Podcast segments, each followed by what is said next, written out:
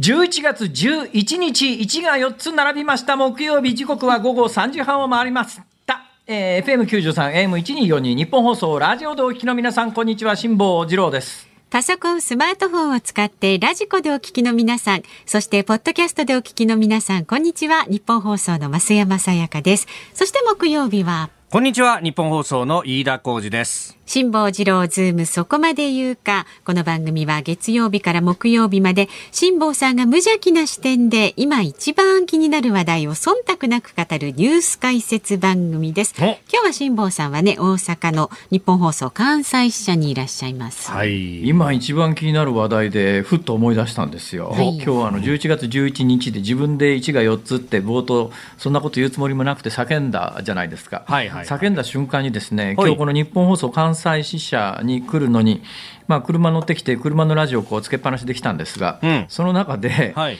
えーラジオの DJ さんがずっとしきりに言ってるのは今日は11月11日、ベースの日ですって。え？それ初めて聞いたなと思って。そんなのあるんだと思って、まあ、いろんな記念日がありますから、まあ、ベースの日があ。ろあってもね中国は今日はあの独身の日でね、はい。1が4つ並ぶからって言って、あのでっかいセールスが行われる日で、うん。えーえー通販商品がややたら売れるんでしょ？でもまあ習近平政権になってからちょっともう加熱しすぎだからやめろよみたいな話になってるっていう日じゃないですか。そうですね。どうもね、だから私もそのベースの日っていうのを一瞬聞いただけで、その前後聞いてなかったんですけど、はい。確かにベースって、ええギターは弦が6本だけど、うん。ベースは弦4本だから、4本ですね。まあ、1が4つ並ぶから、ベースの日なのかなと思うんだけど、はい。それを聞きながら、俺はね、だんだん腹が立ってきてね、どうして？ウクレレの立場はどうなる？あ、そういうこと。ウクレレがだって弦4本だろ。そうですよベね。ース11月11日がベースの日だったらだな、いや、ベースの日よりも、ベースやってる人とウクレレやってる人だと、圧倒的にウクレレやってる人の方が多いはずだから、11月11日がウクレレの日であっても、何も不思議はないはずで。なんかね、ウクレレの日は調べてみたら8月23日なんですって。なんで？8月23日がウクレレの日なの、ウクレレの元となった楽器を持ってハワイに到着した青年のその移民船が到着した日が1900 1879年の8月23日本当かよ、そっれ。て書いてありますよ。天気 .jp に。ああそう。ということは、えー今日11月11日は、あのベースの日であって、ウクレレの日ではないということですか？そうみたいですね。ウクレレの日が別にあるからということですか？今日チンアナゴの日でもあるそうですね。あー確かにね見た目がチンアナゴってね、あの水族館に行かれる方、よく知ってると思いますけれども、はいえー大阪に海遊館というまあ、巨大なな水族館があるんですが、はいこの巨大な水族館の出口に近いところの水槽にええ、チンアナゴがずらっと並んでてですね、ほもう見事に111111っていう、あれ、不気味なぐらい並んでますね。ちょっと可愛いですそよね。の近所に大阪の海遊館はですね、はい高橋ガニっていうのの、えーこれも水槽があるんですが、はい高橋ガニっていうのもね、ええずらっと並んで全部が同じ方向見てるんですよ。でね、こっちが見てんだか向こうに見られてるんだか分かんないって不思議な気持ちになって、なるほど。水族館って面白いわ。面白いですよね。まあ、そんなことはともかくとしてですね、ええー今一番気になる話題は、はい。あの2つほどありましてですね、ええまあ、全くどうでもいい話なんですが、まあ、冒頭であの大阪からやってるっていうのを、えーそちらでもうコメントしちゃってますから、まあ言ってもいいだろうと思いますが、昨日の夜帰ったんですよ、自宅に。帰ると、まあ、あの週の半分分の郵便物がこうだっと溜まってますわね、んうんどうですか、皆さん、ダイレクトメールとか来ます？あおあ、来る。まあ来るっちゃ来ますかね。な。んか昔よりは数は減ったかもなと思いますけど。ああそうですか、ん。私ね、何の因果かわからないんですけども、ええ。ー多分もしかするとテレビ局に勤めてた時代の名簿がどっかに回ってるのかなとも思うんですが、東京のね、タワーマンションの広告がやたら来るんですよ。へ東京のタワーマンションの広告がやたらもううるさいぐらいに来るんで、えもう大抵はもう、ああ、これはもうダイレクトメールだなと思った瞬間に、大変あのダイレクトメールを出してくださってる方は申し訳ないし、配達してくださってるあの業者の方も、今もう必ず全部郵便物とは限りませんからね、はい。えーいわゆる宅配便会社みたいなところからのやつもありますよね、まあ、配達されてる方には大変申し訳ないんですけれども、基本はもう中を開けずに右から左に捨てちゃうことが多いんですけけども、いつものように破って捨てようと思ったらですね、はい。敵も去るものいろんな手を考えるなと思ったのは、ん。もう封筒に手をかけて破る寸前まで行ったんですよ、ん。破る寸前までふっと行ってで手が止まったんですね、なんで止まったかというとですねええその封筒のところに、はいえ野菜の種在中って書いてあって。ほうほう。まあ、明らかに不動産屋の広告なんだけども、え不動産屋の広告なんだけど、水菜の写真と一緒に水菜の種が入ってるって、封筒の表に書いてあるわけですよ。心つかまれちゃって。水菜の種が入ってる封筒をそのままゴミ箱に入れるのは、水菜に失礼だと思うんですよね、普通。えええ普通、心ある人は。まあね。それでなるほど丁寧に封を切ってですね、はい。水菜の種を取り出して、ええ。これで一体いつ巻いたらいいのかというと水菜の種というのは知ってました、通年巻けるんですよ。ああ、いつでもいいんですか？一年中巻けるんです。へでえ最短30日ぐらいで収穫ができるって書いてあるわけですよ、ほうほうほうほう。それからまあ100円ショップ行ってハイドロボールっていうあの室内ではい。水耕栽培できるようなやつを大量にこう買ってきてですね。あのダイレクトメールのおかげで大出費だよ今日朝から俺。い やちょっと待った。自分で進んで出費してるじゃないですか。えい。やあの本当にね、えーいやまあなかなかね業者さんもねだからどんどん破かれちゃうとあのねいくら送っても手応えがないんで、いろんなことを考えるなあと。なるほいろんなどこ。辛坊さんには花の種とか送ると開いてくれそうですからね。はい。ぜひもうそうですね。見破られてる私あのええ。花の種とか野菜の種、特にね花の種だとそんなに反応しないんですけど、野菜か。野菜だ。うん。あの食べられる方向性ですね。食べられるものにはちょっと過敏に反応する傾向がありますから、あのもうちょっと種入れられちゃうともうなかなかねこれ封筒破けないなっていう感じがありますが、もう一つもう一つ、気になってる話題があります。どうしました？大変です。全国の皆さん、ん気をつけてください。どうしました？蛇口盗まれてます。蛇口。あ蛇口がなんかものすごい勢いで盗まれてるらしいよ今。あ。はいはいはい。なんで蛇口がものすごい勢いで盗まれてるかというとですね、もう理由がはっきりしてて、はい。どうも国際的な取引価格が急上昇してるんだって。どうも。今結構資源価格、まあ、原油価格が上がってるニュースは毎日のようにお伝えしてますが、はい。原油だけではなくて、新型コロナがなんとなくあの全世界的にまあ収束傾向、ヨーロッパではまあ患者が増えてるっていうのがありますけれども、ヨーロッパ患者増えてても、例えばイギリスなんかそうですが、イギリスってね、今年の上半期にはい、もう普通の生活に戻そうよって言って、うんうんうん。で普通の生活に戻そうよってしゅん言って、しばらく経ったら感染者が激増してきたっていうニュースは皆さんご存知だと思いますが、んだからといって、えーじゃあ、昔みたいな厳しいシャットダウンじゃねえやな、ロックダウンみたいなことを始めたかというと、そういうニュースもないわけで、はい。基本はもうあの、ウィズコロナで共存していきましょうと、で劇的にやっぱり全世界的にワクチンの影響なのか、何の影響なのか、まあ、日本の場合には、ウイルス自体が変異をしてるんじゃないのとか、いろんな説がありますが、どうも定かな定説はないんですけども、はい。えーまあ、あの死亡率が下がってることは間違いない。ですよね、当初に比べて。まあ、当初に比べて死亡率が下がってる、私は最大の理由は、あの PCR 検査がものすごい勢いで数が増えて、えーあの死亡率を計算するにあたっての分母の数が増えてるからっていうのも。影響はあると思うんですが、でもまあ、やっぱりコンマ何パーセントぐらいまで死亡率が下がってきたということを背景にして、イギリスあたりは感染者数がすごい増えてきてるんだけども、まあまあ、そんなに昔の厳しいロックダウンに戻そうという話はないというような、だから感染者数が激増していると報道されているヨーロッパでも、まあ、ウィズコロナで普通の生活に戻りつつあると、えーいうことが反映して、世界的な景気もちょっとずつ上向くんじゃないの？っていう予測のもとでいろんな取引が行われるようになってきて、まあ、それが原因で原油価格が上がってるっていうのがありますが、原油だけじゃなくて、銅の価格も上がってる。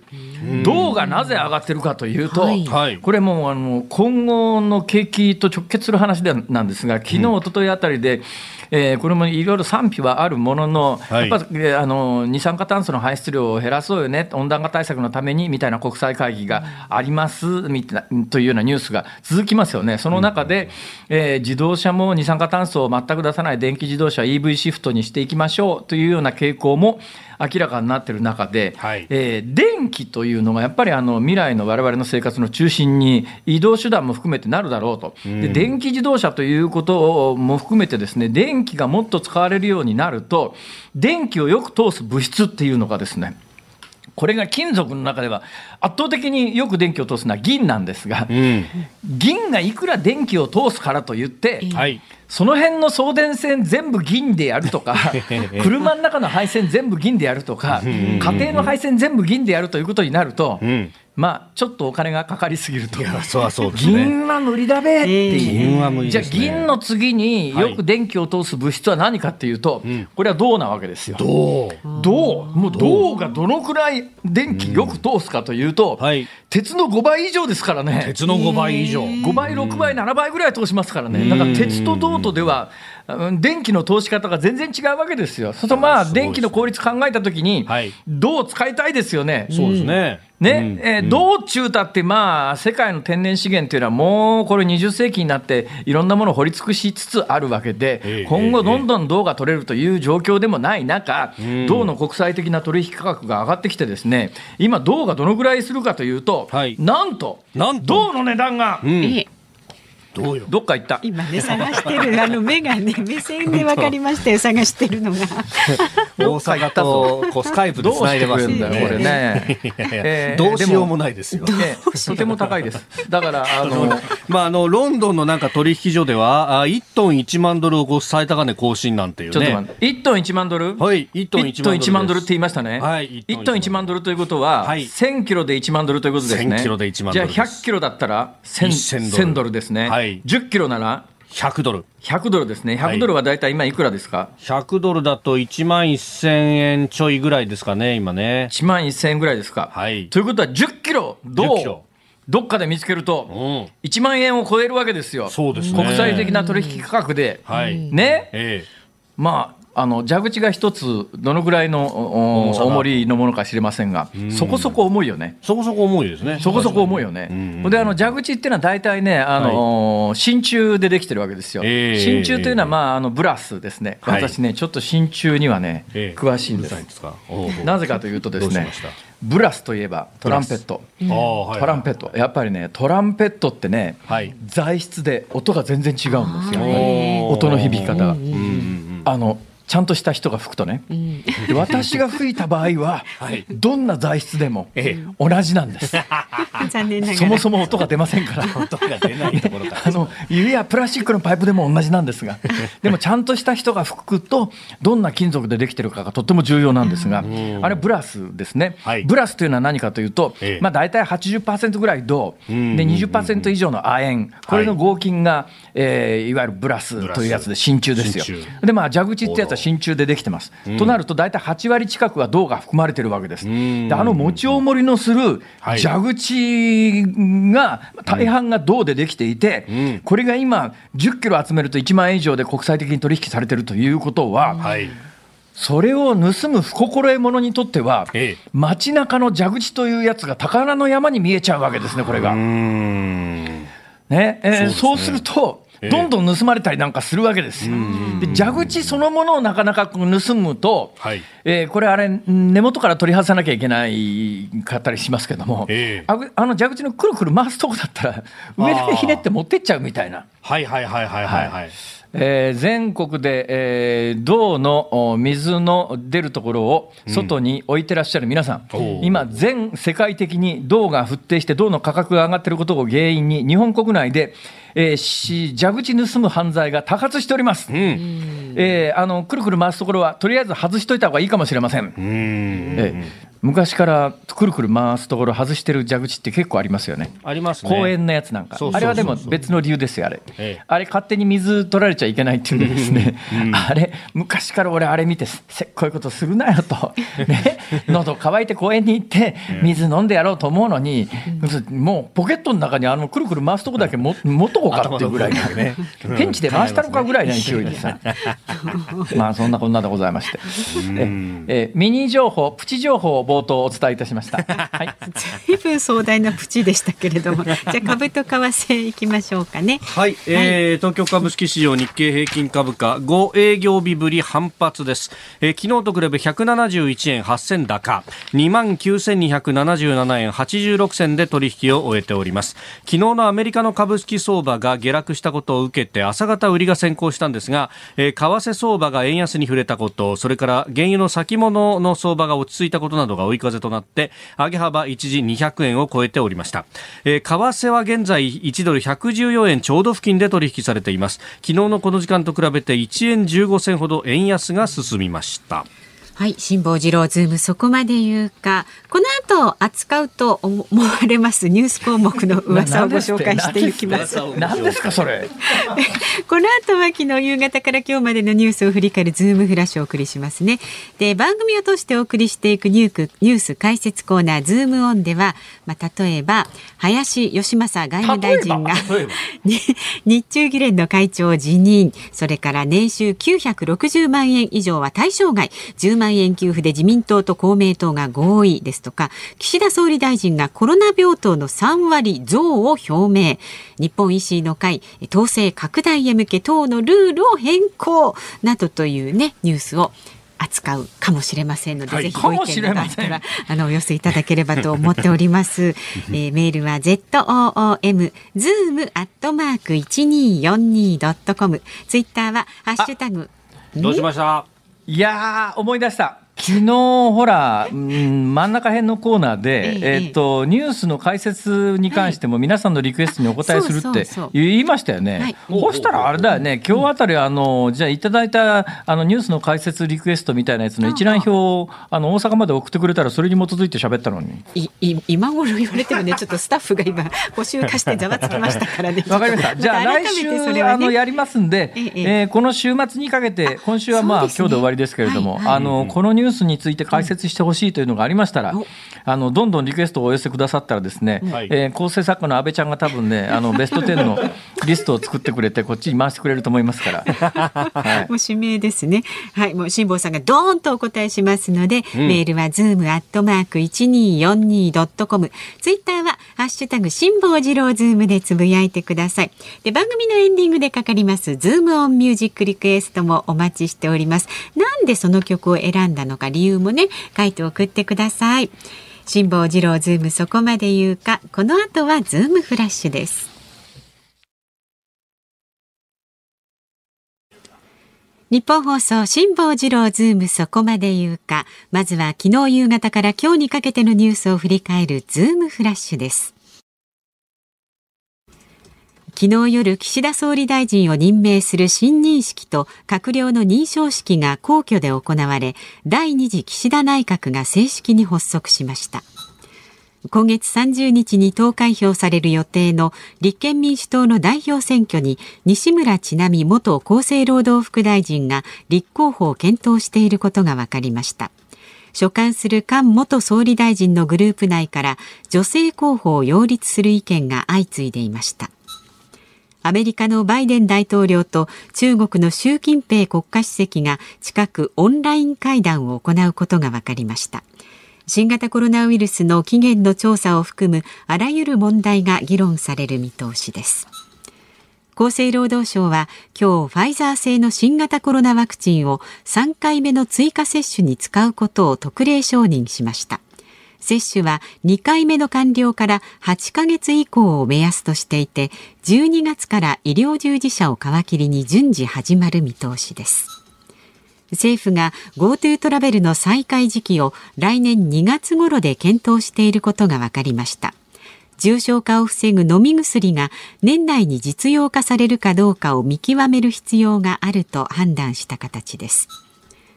自民党の細田派は今日行われた総会で安倍晋三元総理大臣の派閥復帰と会長就任を決定しました。ネットフリックスが是枝裕和監督と長編映画とドラマを1作品ずつ制作すると発表しました。是枝監督は日本社会のありようを問う作品を手掛け2018年には万引き家族でカンヌ国際映画祭の最高賞パルムドールを受賞しています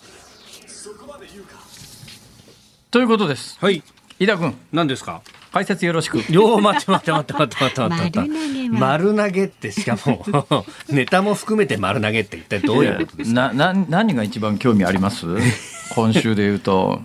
今週ね、どうですか、うん、これ、飯田君がもしさ、俺、今日、まあ、飯田君、ほら、半年間、俺が休んでる間にやってくれてたじゃない、その間の飯田君のオンエアってさ、俺、一回も聞いてないんだけどさ、まあそうでしょう、あのまあ、基本的にここで俺がやってるようなことをするわけでしょ、まあまあそうですね。そうす。ると、じゃあ、飯田君、このラインナップだったらどれ、どれについてしゃべる？どれについてかな、まあまあまあ、岸田内閣プラス細田派からの安倍派。あと、あの、茂木さんのところもね、えー、旧竹下派も、茂木敏光氏があ会長含みということは今日のなんか派閥の会合で決まったと。まあ、あの実際に人事等々はこの後やってというようなことだそうですけれども。旧竹下派ってさ、はいはい、変な言い方だなと思うのは、だって今竹下さんはその派閥の中にいないんだろう、もう誰も。まあ、あの、そうですね。竹下渉さん亡くなってしまいましたので、えー、9月に。なんで、まあ、その後目をっていう話だったんですけど。後目ですか？後目ってなんか、それ、後目って言っていいのか、それ、なんか暴力団じゃないんだからさ。まあ、あの、加藤勝信さんっていうね、一方で官房長官務められた方が、竹下、まあ、旧竹下か平成権の中にいらっしゃる、どうすんだ？みたいな話だったんですけど、まあ、幹事長就任ということもあり、うん、まあ、茂木さんにというところですが。飯田君、政治の世界詳しいね。いやいや、でも、このね、あの、茂木さんに関しては、もういろんなことがもうすでに今日、今日あたり、あの、週刊誌だとか、スポーツ新聞だとかを含めて言われてるんですが、その、あの官僚たちの間で茂木さん取扱ノートみたいなものがですね、えー、こう引き継がれているという話があって、必ずこうカロリーゼロのコーラじゃなきゃいけないとかですね、えー、クーラーの温度は25度から27度に設定しなきゃいけないとかですね、ええー、それしないとむっちゃ怒られてこう、大変なことになるとかですね、それだけど本当なのかな？でその手のさ例えばまあど出元が例えば週刊誌とかでさ俺もいっぱい嘘が書かれてた経験があるからさど。こまで本当なんだかなと、基本的にあの自分で取材したこと以外は信じないことにしてるとさ、ね、だんだん言うことがなくなってさ。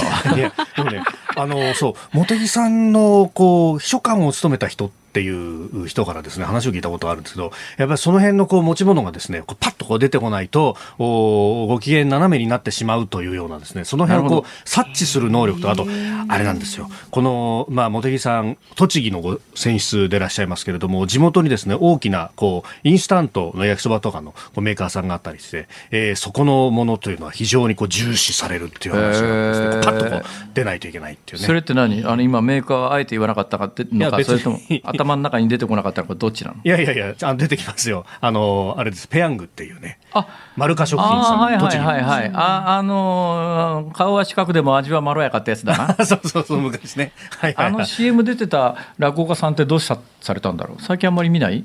え？この四角い方。あの志の輔さん？え、志の輔じゃないだろ。あれ違いましたっけ？あ、昔は違うのか。僕、やっぱ志の輔師匠のイメージですよね。最近は志の輔師匠がずっとやってだから最初、初代の宣伝の人は本当に顔真四角だったよ。おびっくりするぐらい真四角だったけどね。まあ、その辺ちょっと、ごご存知の方はこれから俺ニュースの解説しようと思ったら飯田君。え？あの今、私の耳にはですね、これあの、ポッドキャストだと流れないんですけども、オンエアをラジコ、あるいはオンエアで聞いてる方は、あの、え音楽が乗ってくると思いますが、この音楽が乗ってくると、要するにもうそろそろやめろという、こういうサインですよね。飯田君、今日俺が一生懸命これから喋ろうと思ったのに。じゃあ最初から喋ってくださいよ。ズーム。正論です。フラッシュでした。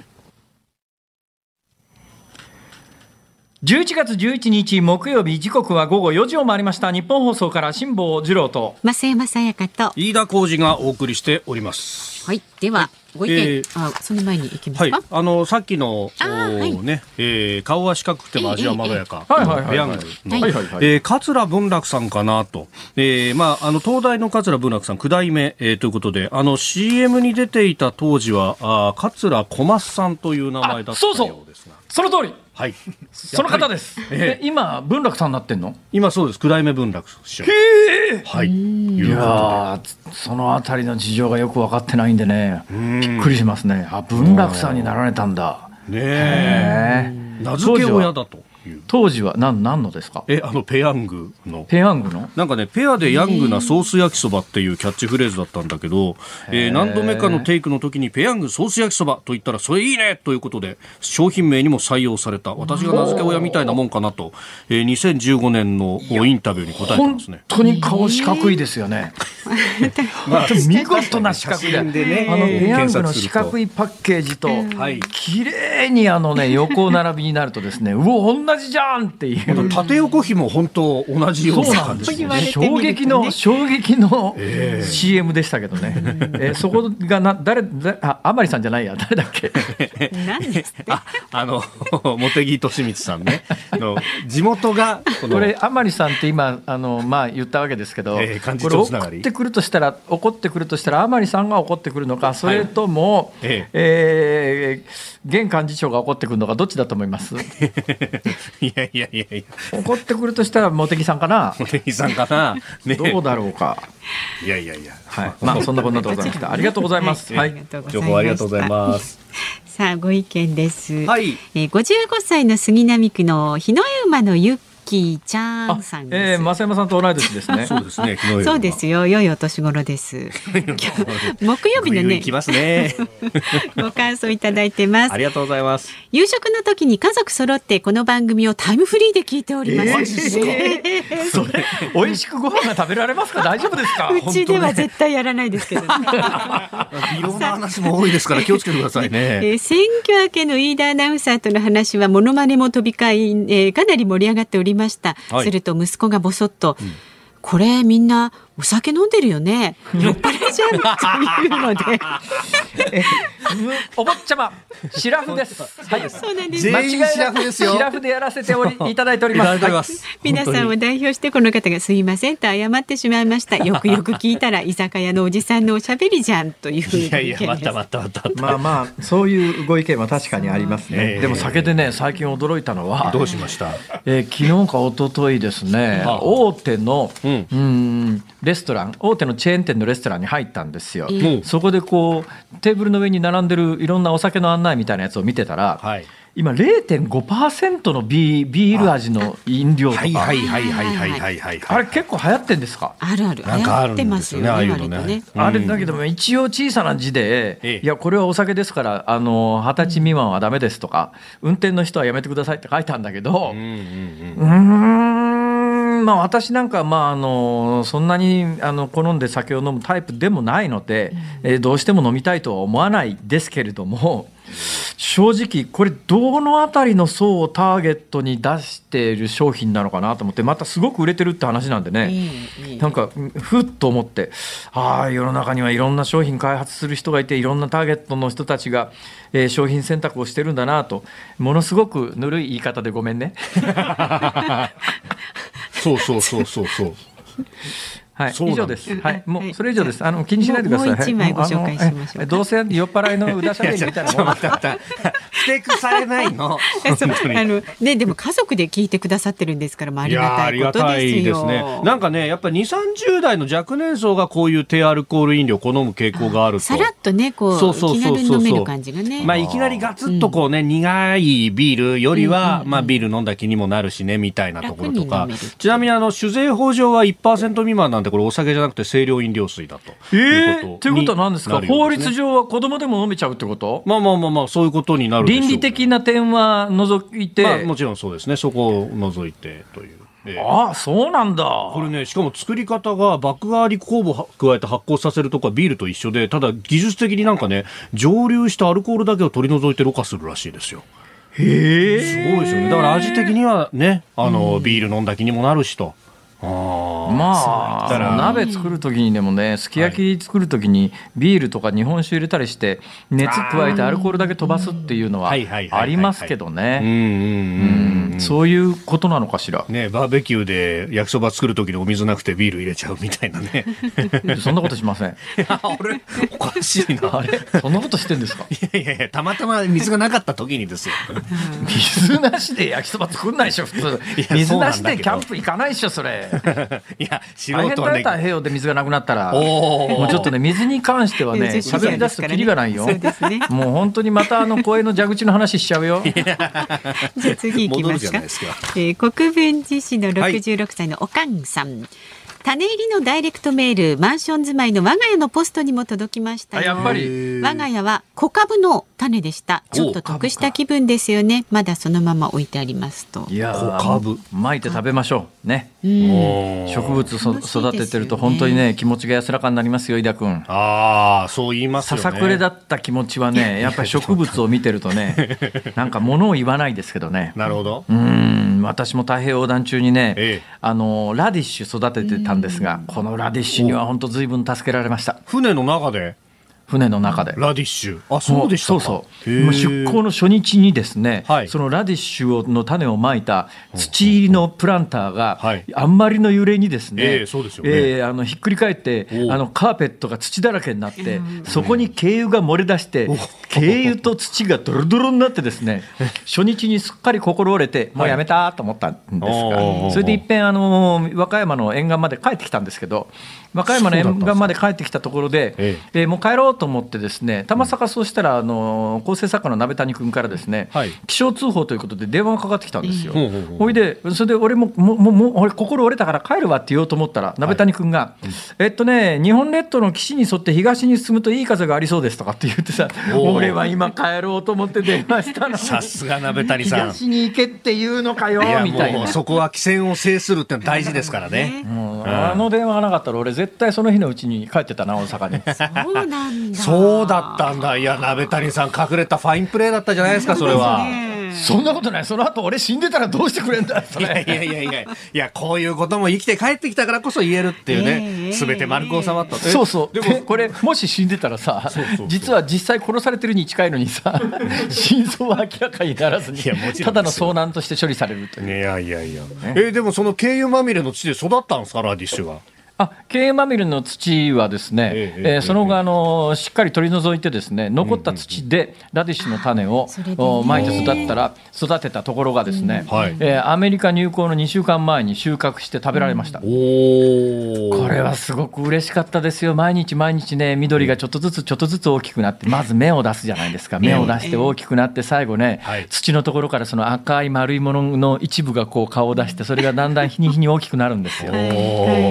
感動しますよ、世の中の嫌なこと全部忘れますよ。なんか、すごい恵比寿顔になってますね。スカイプ越しに見ると。ラディッシュ育てよう。いやーラディッシュね。海に出て育てないとね、やっぱりね、そのくらいの効果ないあですね。じゃあ、うち今度新しい船買ったんだけどさ、はい貸してあげるから行ってこない？いや、ちょっと待って、貸してあげるからって。嫌ですよ。まあ、やり方わかんないし、操船の全部教えてあげる。全部教えてやる。いやいやいや。でもなんかどうでもいいお話になってますから、あの二人でやってください。その電話かこういうのが居酒屋トークだって言われるわけですよそうですよえーさっきの少年、酔ってませんよ。そうですよ。はい、大丈夫ですよ。シラフだよ、我々。まあ、まだまだメールはね、ズームアットマーク一二四二ドットコムまで、ツイッターはハッシュタグ辛坊治郎ズームでつぶやいてください。ニッポン放送がお送りしています。辛坊治郎ズームそこまで言うか。辛坊さんが独自の視点でニュースを解説するズームオン。この時間特集するニュースはこちらです。年収960万円以上は対象外。10万円給付で自民党と公明党が合意。自民公明両党は昨日経済対策の柱となる18歳以下を対象とする10万円相当の給付について親の年収が960万円以上の世帯を対象外とすることで合意しましたまた岸田総理大臣は昨夜行われた会見の中でこれとは別にコロナ禍で厳しい経済状況にある学生に対しても10万円の緊急給付金を支給すると表明しております。ということなんですが。飯田君、はい。飯田君のところは対象ない？うーん、なんかね、これ微妙。いや、あの、児童手当はもらえるので、その意味では同じ基準だったらなあ児童手当もらええてるんだ、じゃあ絶対もらえるっていうか、多分もらえるね、多分もらえるだろうなって、要は期待はしてはいるんです。あ期待してるんだ。まあということは、これ、世論調査で、ええこの政策に賛成ですか、反対ですかと聞かれたら、どう答える？いやー、それはまた難しいことを聞きますね。いや、私はあの、経済対策もっと別の形でやるべきなんじゃないかなっていうのは でも思うところでもあるけど、いや、さ、もらえるものいただける。って。いや、だからね、ここが民主主義の悪いとこだよね。だから基本的にこれってさ、はいあの対象世帯の9割をカバーできるわけですよ。うんうんうんうんでこれで弾かれるのは1割の世帯だから、はい。で公明党の支支持層を考えたときに、多分公明党の思いとしては、はい。自分たちの支持層の大半は960万円のうん。所得制限でカバーができると、はい。えーいうことで、えーそうすると選挙中に言ってた公約を実現しましたっていうことができると。で自民党は自民党であのやっぱりあの貧困対策なら所得制限をつけるべきだっていうのは高市さんあたりも口にしてた話なんで自民党の主張にもえー、整合性が取れて両方とも政策実現しましたって言えるんだけども、はい。ええ。どうだろう、前回、あの全員に10万円配った時の世論調査って、基本的にあの日本政府がやる世論調査の是非について聞いた場合、大抵はネガティブな方が、あの過半数で、この政策について賛成ですか、反対ですかっていうと、はい、えー、賛成少数、反対多数みたいなことが往々にして多いっていうか、大抵そうなるんだけど、うん、あの10万円の給付の時には、えー、賛成の方が多かった、非常に珍しいケースなんだよね、うん、でおそらく今回、世論調査をしたらどうなるかっていうと、はい、えー、反対の方が圧倒的に多いと思います、うん、なぜ反対の方が圧倒的に多いかというと、えー、子どものいない家庭は関係ないから、はい、おそらくその大半は反対に丸をつけるだろうと。民主主義のなんかすごい弱点みたいなことを露呈してる政策だよなって俺はつくづく思うね今回。なんかねいいんだよ別にあのお金ばらまくとかねいろんな政策あるんだけど、はい、なんかね根本的なことをやっぱりちゃんとやらないとまずくねっていうのはさっきあのえー、ニュースのコーナーでも、えっとまあ、ディズニーとネットフリックスが明暗を分けましたっていう話がありますよね、はい、ネットフリックスっていう話は、実はあの冒頭3時台のフラッシュのニュースのコーナーでも出てきてて、是枝監督とコラボして、はい、えー、ネットフリックスが動画を作りますと、えー、ネットフリックスのやっぱり全世界的な売り上げ、ものすごくて、やっぱりね、基本的に文化事業もある程度、金と規模っていうのが、はいえー、重要なファクターになるっていうのは、うん、あの今、韓国発で全世界的にヒットしてるイカゲームっていうドラマがありますけれども、はい、あの一歩の制作費って2億円超えてるからね、全9話の制作費が二十数億円だから、1話あたりに直すと、1話あたり2億日本円に直して2億円以上の制作費なんだよ、はい、日本のテレビドラマどうかっていうと、日本のテレビドラマの平均って多分ね、3000、昔は結構ね、あの対策で2時間ドラマで奥みたいなものがあった時代もあるんだけど今もおそらくね景気もこんなんだしえテレビ局の収益状態も今、地方局なんかほとんど赤字体質っていうような状況の中で、この5年ぐらいで地方局って3割ぐらいあの収益を落としてるっていうような現実の中で、えドラマにかけるかけられるお金も、日本のキー局でも1本3000万ぐらいじゃないかなって言われてます。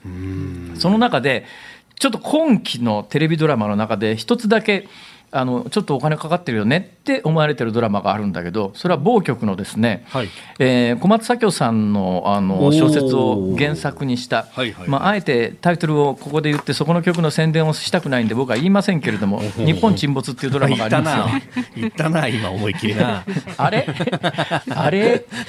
これネットフリックスが金出してるらしいんだよね。でネットフリックスが金出してるから、はい、通常の日本のテレビ局の番組の制作費の倍ぐらいどうもかけられてんじゃないのっていう話になってます、まあ、そのあたり詳しく公開されてないはずですけども、そうするとねやっぱねある程度ねかけてる金とね作品のクオリティはつながっちゃうわけだよ。はいね、であの日本はやっぱり黒船が来航して、えー、明治維新で、まあ、開国に向かっていってその後あたりの明治の日本のいろんなことが始まるわけだけど、うん、あの同じようなことがあのテレビドラマみたいなものすごく日本言語を使うドメスティックな領域でも起きてるというのは、こりゃまずくないか現状を放置するのはと思うんだけどそういう目線でじゃああの出資であるとか規制であるとかなんとか日本の現状を変えていこうっていうような大きな話にどこにもならなくて、その18歳以下にあの10万円配ることがどうのこうのっていうすごいちっちゃなところで日本の政治がとどまってて俺は大丈夫かなこの国はってすっごい思うんだよね飯田君。そうなんかね、しかもこれ一回こっきりなんでしょとか考えるとね、もっと中長期的なことを話さないといけないんじゃないのっていうのはね、思ったりしますよ。あのこの間のあの温暖化の対策のやつでもね、温暖化の対策については、これまたね、日本の保守派でもこうすごい議論があるところで、えー、なかなかもう飯田君あたりはその辺は肌感覚で分かってるから、これなかなかね、飯田君なんか言わないよ。なんですか、ちょっと、やめてくださいよ、そういう、釜かけるような。飯田君。はい、何ですか？あの ごめん、これ多分ね、聞いてらっしゃる方の大半は分からないんだけども、この、ここで行われている微妙な心理戦に関しては、分かる人はすごく面白いと思うんだけど、分からない人は、何を言ってんだ、この、こう酔っ払う親 親父ばっかしかこう思わないわけで。ね。うん。えういうところでで酔っ払いだと思われちゃう。えーで、はい GoTo だってこれどうするって話でしょ、今。そうですね。これも、あの、予算はくっついてすでにいるんですけれども、まあ、それをどう執行するかというところで、2月あたりから、えーやるんじゃないか、始まるんじゃないかというような、あ記事が、あ今日あたり出てきてますね。これもなかなかね、世論調査に馴染まないっていうか、まあはい。必ずに政府の政策をして世論調査を取るよね、でこれ、GoTo が始まりました、世論調査を取ります。まあ、今のところも始まってから以降の世論調査の結果を予想するのはなかなか難しいけれども、はい。おそらくね、反対の方が多いような気がするんだなというのは、えーいけない人たちははは腹立たしいだけの話で、はい。反対。って、いける人は賛成かもしれないけどさ。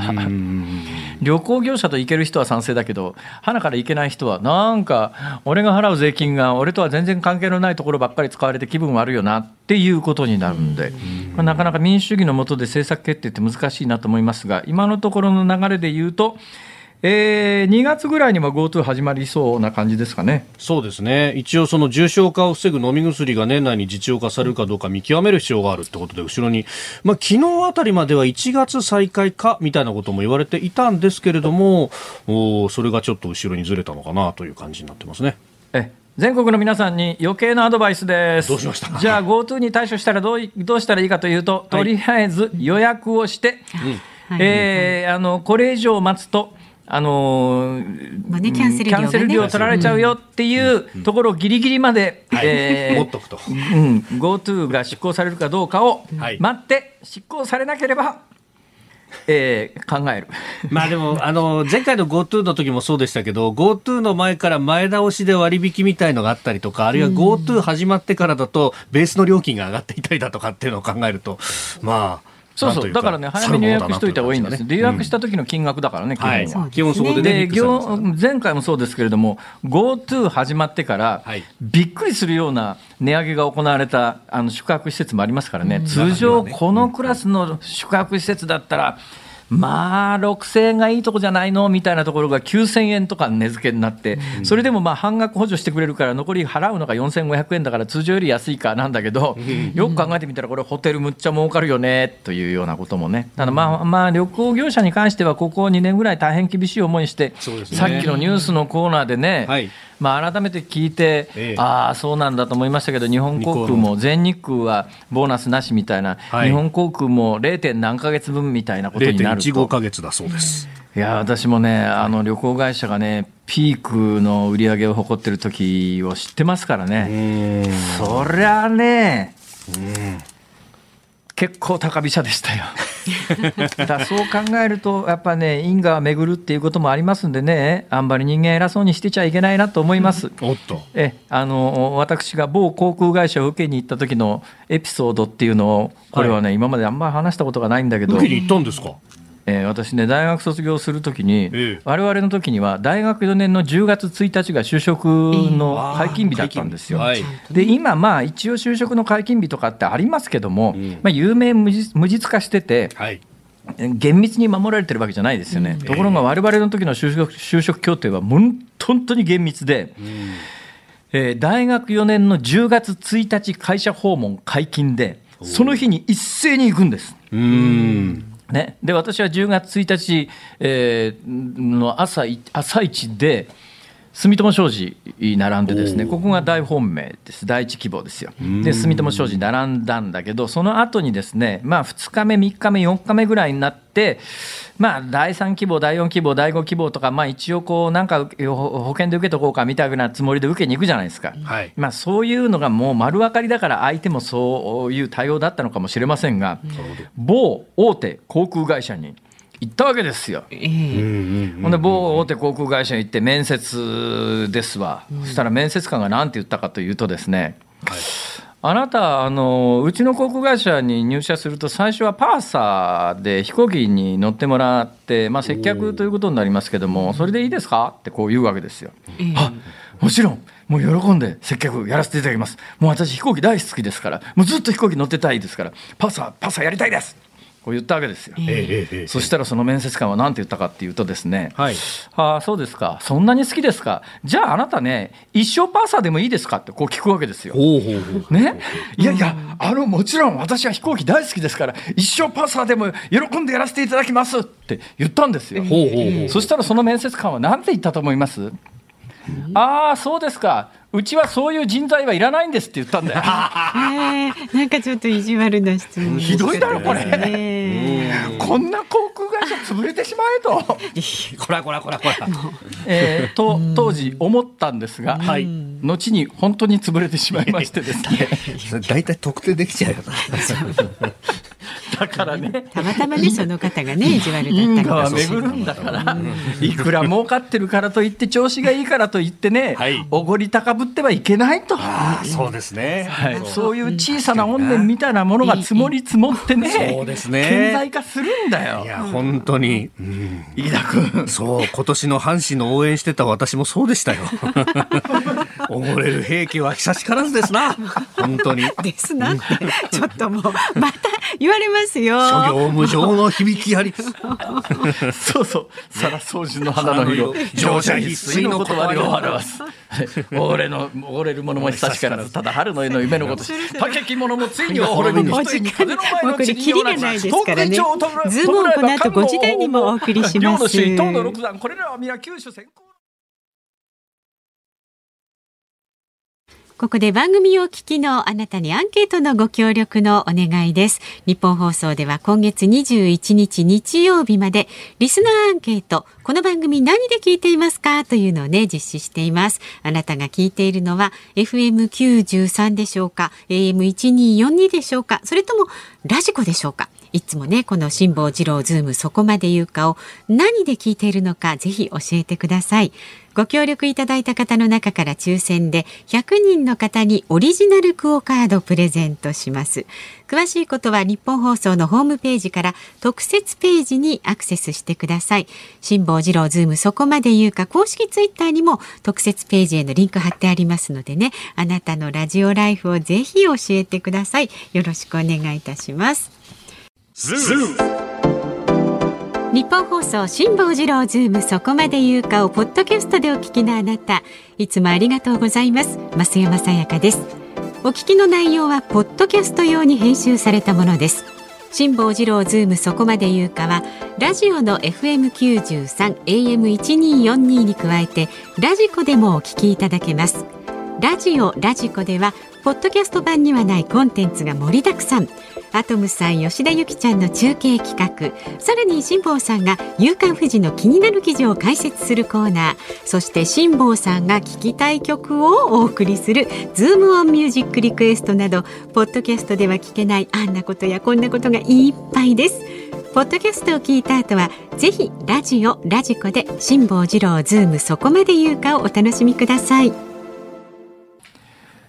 11月11日木曜日時刻は午後5時を回りました。こんにちは辛坊治郎です。こんにちはニッポン放送の増山さやかです。こんにちはニッポン放送の飯田浩司です。辛坊治郎ズームそこまで言うか5時になりましたのでここでズームオンミュージックリクエストのお時間です。お。今日もねたくさんいただいてます。ありがとうございます。えーご紹介していきます、はい。まず辛坊さんの大ファンの人妻さんからほうほう。初めてそうは人妻さんしかしそれがあくまでもラジオネームで本当はおっさんとかいうこともありえますからね。いやいやいやいやいやでもね送信者見ると女性名前ですね。あありがとうございます、はい、声変わったな。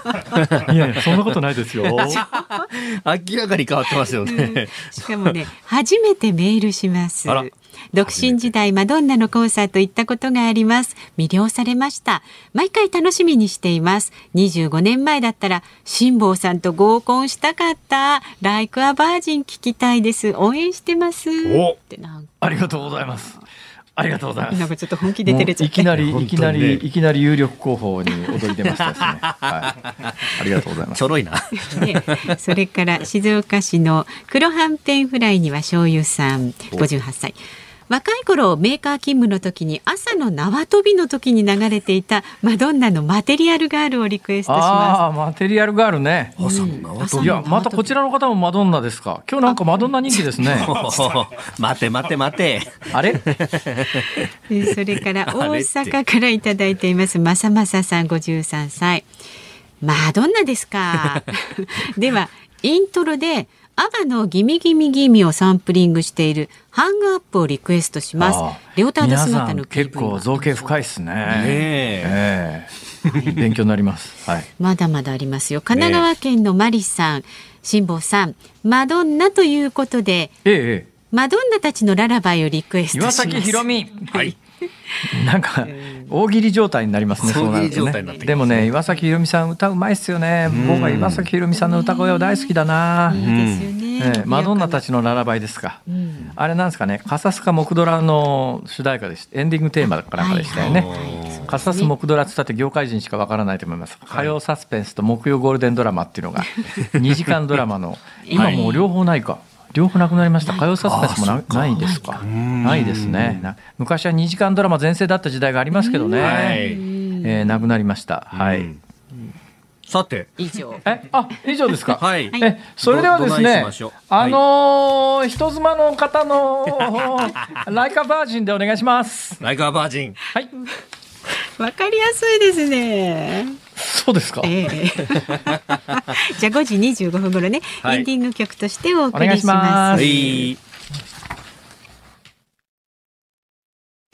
ニッポン放送辛坊治郎ズームそこまで言うか今日最後に特集するニュースはこちらです日本維新の会党勢拡大へ向け党のルールを変更衆議院選挙で躍進した日本維新の会が幹事長などの党の常任役員を大阪維新の会に所属する議員以外でもなれるよう党の規約を変更する方針であると報じられました。え現在のルールでは幹事長などの常任役員は原則母体となる大阪維新の会から選ぶことになっております。へえ、へそうなんだ。そうみたいですよ。それがって感じだな。どうなんでしょうか。それが以上の感想がいるか、これ。まあね。でも結局あれだろう、有力議員ってみんな大阪維新にいるわけだろう。どうなの？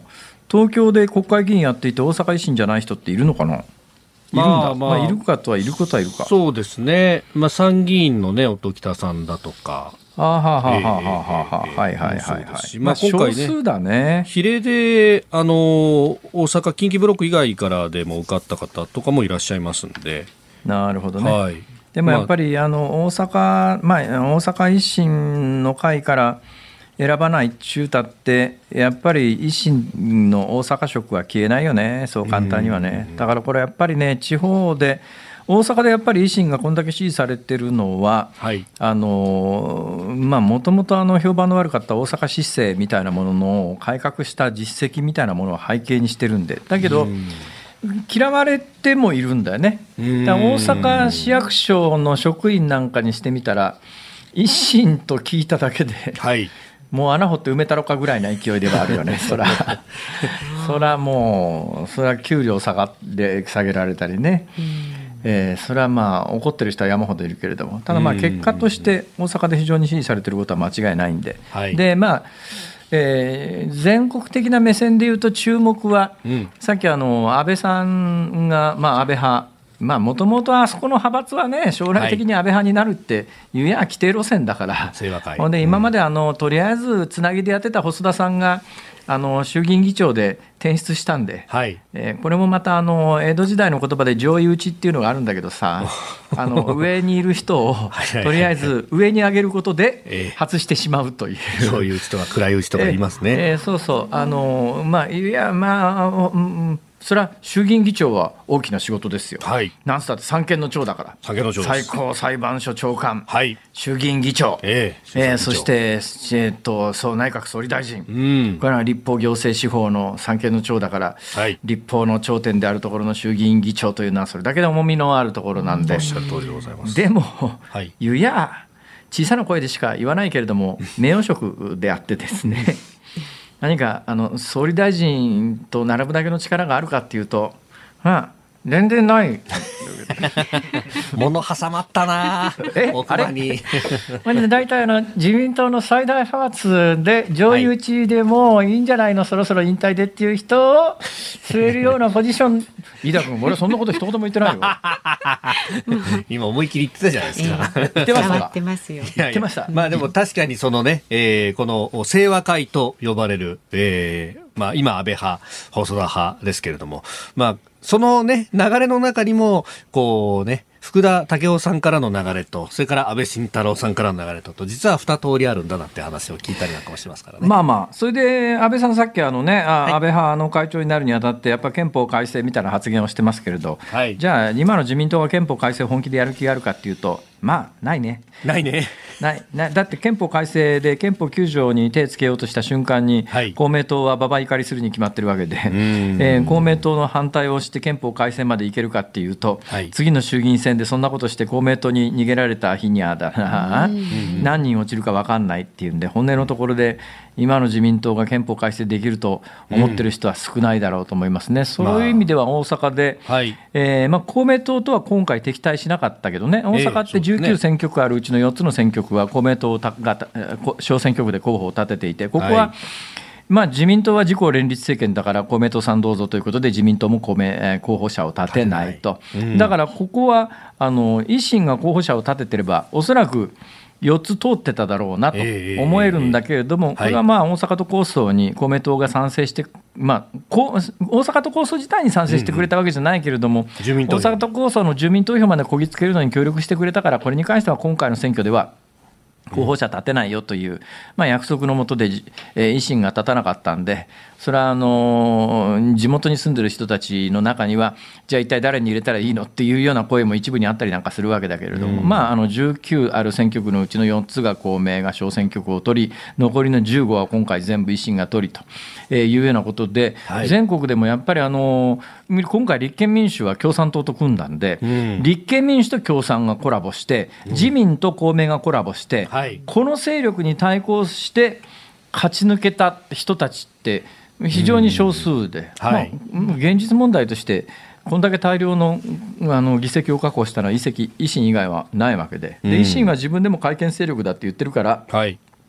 じゃあ公明自民党が公明党を切ってあのい維新と一緒になって改憲に臨むんじゃないかみたいなあの論調も一部にあるけれどもそうならないのは、うん自民党と公明党がもうこれだけ長いこと20年を超えてえー一緒に選挙戦ってるという現状の中で、はい。自民党はもうあの公明党とたもとを分かって選挙するだけの体力がなくなってるから、そうするとまああの憲法改正という観点に立つと、えー公明党が連立から離れて、その代わりに、まあ、維新が入って憲法改正に向かうという可能性もないわね。だから、それで面白いのはね、はい。面白いのはっていう面か、だから、本気で安倍さんが、うん。ね、本気で安倍さんがはい。憲法改正をしたいんだったら、んね、あのーもう自自民党の中から安倍派全員連れてはい。出て、うん。憲法改正を軸にうん。一つの政治勢力を作るぐらい腹をくくればうん。何か新しい政治的なムーブメントが起きる可能性はあるけれどもうん。そこまでの腹のくくり方は安倍さんどうですか？まさにですね、まあ、そういった問題に関しては、まあ、仲間同士と相談をしながら、さまざまな角度から考えていくかもしれない。あの元総理ちょっと伺いたいんですが、はい。同じ山口でですね、山口選出ということでいうと、はい。まあ、安倍さんとはなかなかあの反りが合わないと言われていた林芳正さんというね、まあ、もうエリート中のエリートで、まあ、あの政治家の、いや、まあ、あの2世議員というところも共通するし、はい。えーえーでもずっと参議院議員で、要するにまあ自民党の中で山口で衆議院で出る枠がなかったんで、ずっと参議院なんだけど、参議院でここまでやってきて、それでも衆 今回、衆議院ににくら替えして、かなり無理をしてくら替えして、次の総理を目指すという、この林芳正さんという人が山口から出てきたことに関して、うんこれ、安倍さんはどう思ってるんですか？まあまさにですね、まあ、林さんは私の内閣でも、まあ、防衛大臣や、文部科学大臣を歴任していただきました非常に能力のある方ですから、まあ、自民党にはさまざまな人材がいるなと、万そういうことを思うことで一のことをあの考えていますけど、これ飯田アナウンサーであって 安倍元総理ではありません。いかにも言いそうですけどね。いかにも言いそうですけど、いかにも言いそうですけど、あの、モノマネだって安倍さ。んがこう言うだろうと思っていることを飯田君に言ってもらったわけです。はい、あくま勝でも手にですよ。想像しただけですよ。これ勝手な話ですからね。あの記事にしないように。安倍さんがもしどっかで耳に来て、俺はそんなこと言わないよと。ええ。ーいうようなことがございましたらまあ、ご本人のに出ていただいてですね。えでも今非常にこう当たり障りのないところでこうね、いかにもこう、そうですよ。安倍さんの内閣の中でも大臣をやってますから。ま林さんは。あ、林さんはね、ええ。だけど、それは合わないんだろ？安倍さん、本音で嫌いですか？でまで本人になったら聞くね、俺は。これを飯田君に聞いても意味がない。いやいや、本当ですよ。そうですよ。全部そうですよ。全くそうですよ。このコーナーの半分ぐらい。俺がやけどするだけですよ。いやいや、そんなことないと思いますよ。今、あの、いろんなことがね、え聞いてらっしゃる方は、よく分かったんではなかろうかと。ねえ、飯田君。もちろんですよ。今どっちで喋るか石破さんどう、どう思います？まさに適材適所がなされたのかどうか、それが国民の皆さんがどう思うかですよね。え、あの、増山さんが怒らないうちにそろそろやめましょうか。ズームオンでした。この内容でポッドキャストでも配信していますのでお聞きになってください。それはまずいお送りしているのはラジオネーム辛坊さんの大ファンの人妻さんのリクエストで「マドンナライカバージン」ということで、えー懐かしいなって感じとともにですね。これはまあ1984年だから今からもう40年近く前の曲ですよね。ね。これあの作詞作曲が私よりちょっと上の世代の確かおっちゃんだったはずで、おそらく今のいわゆるそのジェンダー的風潮の中では同じ歌詞の歌は出てこないだろうなっていう感じはぶっちゃけこれ歌詞読んでるとしますけどねでも名曲であることは間違いないです、はい、マドンナの「ライカバージン」でございます。はい。さあ、お聞きの日本放送、この後はショーアップナイタースペシャル、クライマックスシリーズセリーグファイナルステージ第2戦です。神宮球場からヤクルト対巨人戦を、解説河合正弘さん、実況日本放送の大泉健太アナウンサーでお送りします。はいで、明日の朝6時からは、はい。飯田浩二の OK 工事アップ。コメンテーターは評論家の宮崎哲也さんであ、す。てっちゃんですか？はい、そうなんです。てっちゃん、スタジオにいらっしゃるの？いや、えっ、とね、おそらく関西社とつないで、えーそこ、辛坊さんのいるそのポジションに。ここにいらっしゃるんだ。はい、だと思います。あということはあの私のお菓子を食べてそこの後に メッセージを残してあそれは鶴瓶さんですね やめてくださいありましたけど、はい、で、えーまあ、岸田新内閣のね、経済政策、それから林外務大臣どんな方なのか、あーなどなど、先日ね、えーあインタビューされててっますから。ちゃん確か林さんとし知り合いっていうか友達とかなんか関関係深かったよね確かね。そうそう、あの、この間、月刊文藝春秋で確かインタビューされていたりなんかしたんで、まあ、その辺のね、話出ると思いますし。そう、だよね。林芳正さんってかなり早い段階で参議院時代からはい。将来の総理大臣ってずっと言われてたもんね、そうなんですよね。だけどその将来の総理大臣を、はい。同じ岸田さん非常に近いところの人間が、はい。今回その外務大臣につけた心は何？いや、まさにですね、えー、高知会も非常に人材が豊富であるということがよくわかる人事だと、私もお自由しているところで。どうですか、辛坊さん、大阪でいやいや聞いていやあのね飯田君飯田君、これあのいろいろそのやばいネタで感想を求められた時に逃げるのにも使えるよね。ああ、そうですね。飯田君、ええ飯田君、はいそういう卑怯な人形を打たずにだね。いやいやいやいやいや、何を言ってるんですか？今振ったようなもんじゃないですか。そうそう。自分で言いたくないこと。を全部飯田君に言ってもらう本当ですよ、ずるいんですから、もう。危ない危ない。さあね、その Cozy up の後には朝はい。8時から春風亭一之輔さん、あなたとハッピーこちらゆるっとお送りしますんでね、お聞きになってください。はいで、来週月曜日の辛坊治郎ズームそこまで言うかはですね、うん。元気もりもりでお届けいたします。なんだよそれ な何も決まってないということですかそれはもしかしていやいや、もう全力でお送りします。はい。えそうですよか。はい。へえ、というてなことでございまして ちょっと待った、疲れちゃった。いや、そんなことないです。そんなことないもう元気いっぱいだよもりもりだよ辛坊治郎ズーム、そこまで言うか、ここまでの相手は辛坊治郎と、すいませんかと。飯田浩二でした。来週も岸田総理登場か偽物です。